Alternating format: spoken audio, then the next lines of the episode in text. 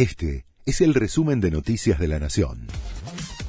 La Nación presenta los títulos de la tarde del martes 14 de junio de 2022.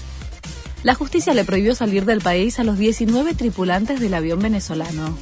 La causa está bajo secreto de sumario por pedido de la fiscal Cecilia Incardona.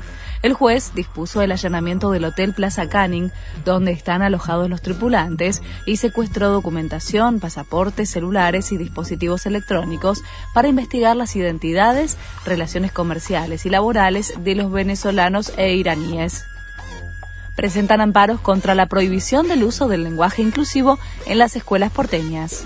Se trata de representantes de la izquierda y del kirchnerismo argumentaron que la medida aprobada por el Ministerio de Educación porteño reduce la libertad de expresión y los derechos de género.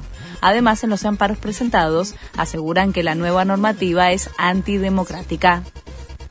El dólar paralelo sigue subiendo. El blue sube 5 pesos y se consigue a 221.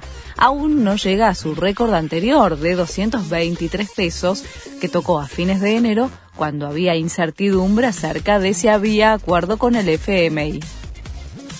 El Bitcoin continúa en caída libre.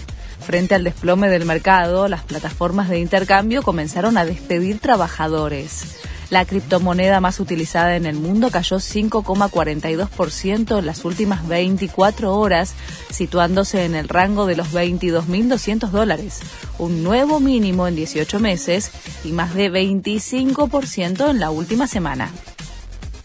Fito Páez imparable.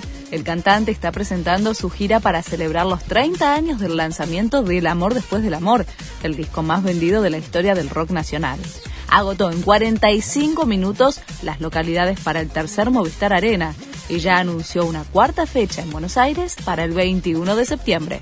Este fue el resumen de Noticias de la Nación.